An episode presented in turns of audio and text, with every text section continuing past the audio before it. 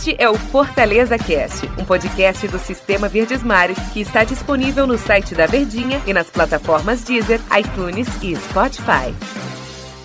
Olá, amigo ligado no Fortaleza Cast. Bom dia, boa tarde, boa noite, boa madrugada para você. Prazer estar falando com você, torcida tricolor, outra vez aqui no nosso Fortaleza Cast. E estou ao lado de Tom Alexandrino, nosso comentarista aqui do Sistema Verdes Mares de Comunicação. Tudo bem, Tom? Outra vez aqui no Fortaleza Cast, hein?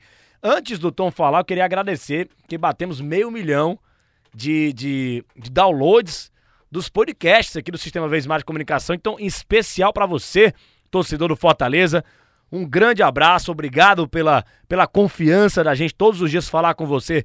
10 minutinhos né, do seu tempo, não mata nada.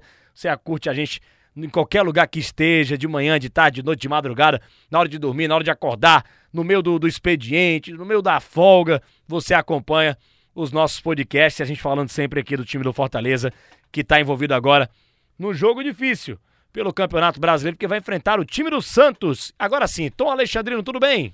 Tudo bem, né, Denis? Tudo bem? É o torcedor que está nos acompanhando. Grande Tom, abraço. A gente fala dos, do campeonato de oportunidades dos nossos clubes cearenses, campeonato de oportunidades, campeonatos que o Fortaleza, por exemplo, joga contra o esporte, ele tem que ganhar do esporte, e ele ganhou, porque o esporte faz parte do mesmo campeonato do Fortaleza. Contra o Bragantino do mesmo jeito, que são equipes que a gente sabe, não, não estamos aqui para enganar ninguém. O campeonato do Fortaleza é para somar o, o a, a pontuação necessária para não ser rebaixado para a Série B, para aí depois, o que aconteceu ano passado, procurar a cereja no bolo, que é uma vaga na Sul-Americana ou quem sabe, nos melhores dos melhores, ganhar ali uma vaga na pré-Libertadores. Ou quem sabe até na Libertadores, né? Já que o campeonato tá tão equilibrado, é jogo atrás de jogo.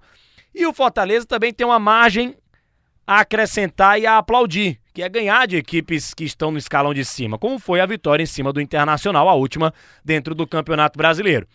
Mas agora ele enfrenta outra vez um time que briga na parte de cima da classificação, apesar do Fortaleza também estar tá na parte de cima. Ele enfrenta o Santos. Onde é que fica a questão do planejamento de campeonato, a oportunidade? Jogo jogado dentro de campo.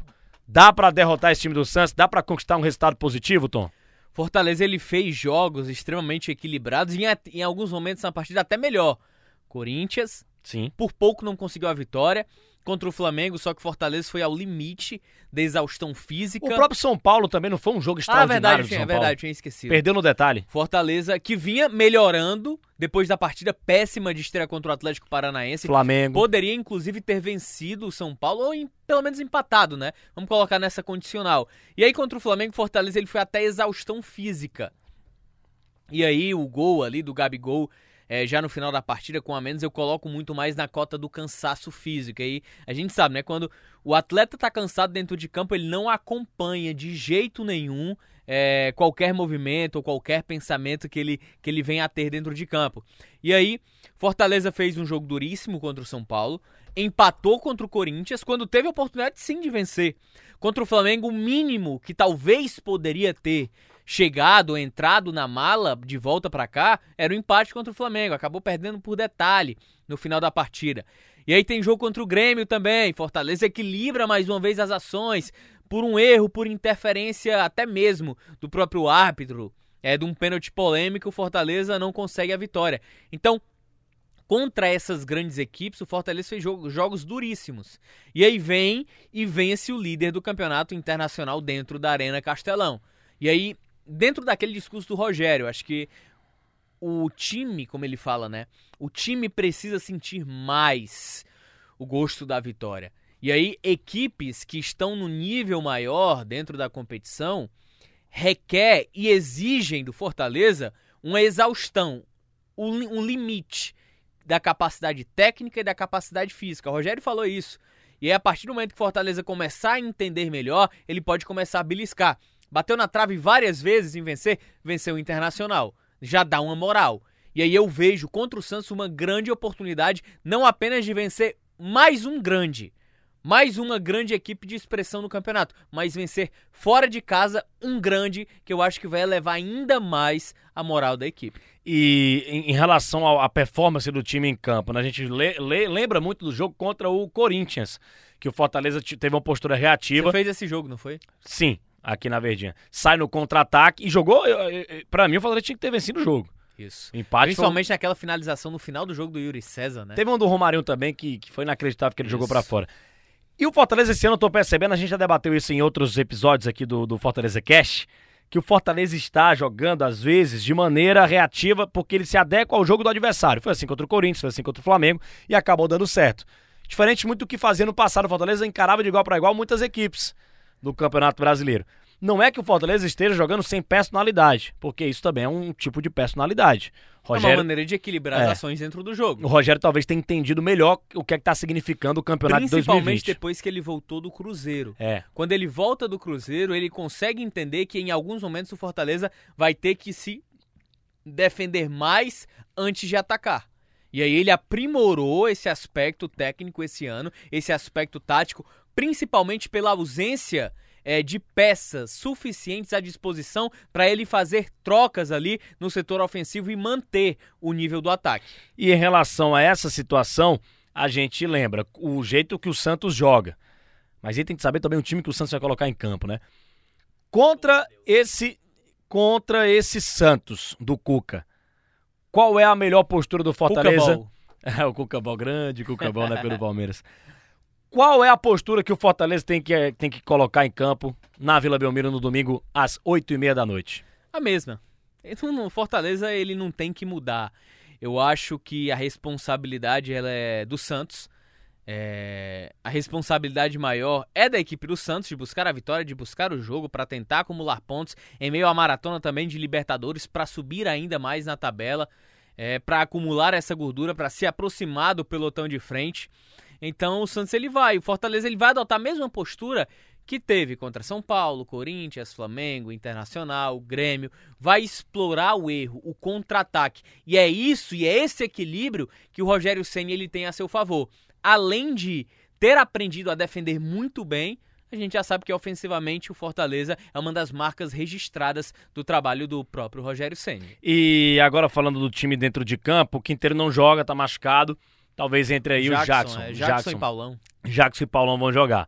Primeiro aqui um elogio ao Paulão, tá jogando muito na temporada. Melhor zagueiro do Fortaleza na temporada. Melhor zagueiro. Se ano passado o melhor zagueiro foi o Quinteiro, esse ano é o Paulão. O Paulão tá jogando muito na temporada. Desde o ano passado o Paulão vem jogando muito, mas pelo fato de já ter chegado com a temporada em andamento, é, já no meio do campeonato Não ficou tão marcado, né? é, o Quinteiro já com tudo que ele construiu é, no início do ano, título de campeonato cearense, título de Copa do Nordeste, aquele jogo contra o Bahia que com o pé todo cortado ele garantiu o empate, enfim.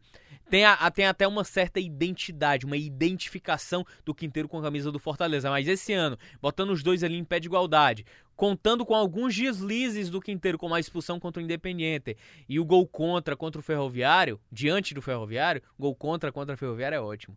Gol contra diante do Ferroviário, é, talvez coloque um nível abaixo o Quinteiro. Não que ele esteja mal, ele está muito bem. Ele continuou com a mesma regularidade, por exemplo, na Série A do ano passado, ele continua com a regularidade esse ano. Só que o Paulão, pela experiência, pela qualidade, tecnicamente é mais zagueiro do que o Quinteiro.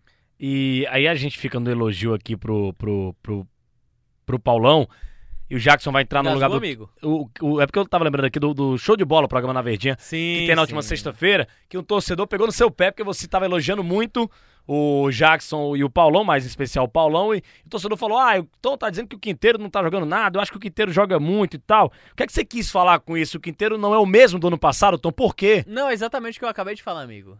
Ele, é, ele, ele, Ele tem- continuou mesmo, ele mantém o nível de regularidade, o que talvez depõe contra o Quinteiro tenha sido alguns erros. A expulsão contra o Ceará, aquele pênalti marcado, é, a expulsão contra o Independiente, muito mais na questão disciplinar, não é por questões técnicas.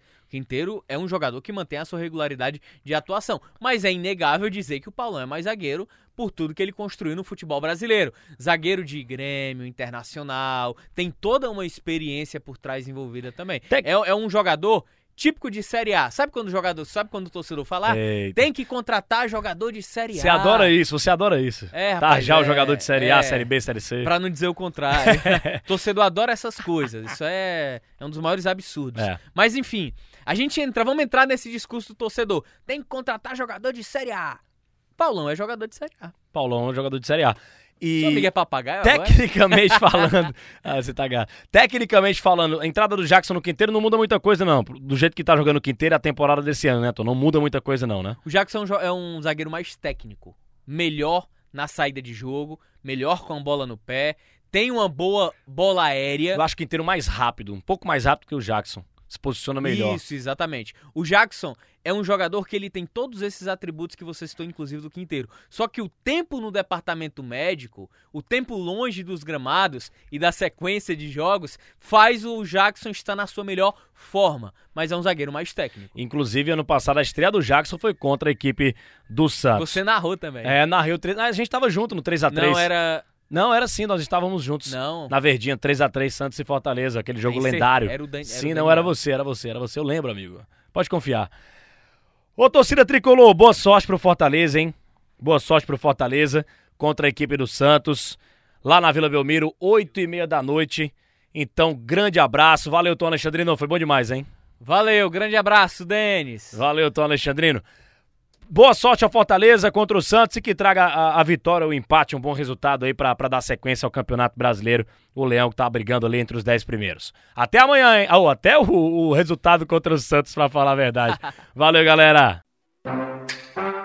Este é o Fortaleza Cast, um podcast do Sistema Verdes Mares que está disponível no site da Verdinha e nas plataformas Deezer, iTunes e Spotify.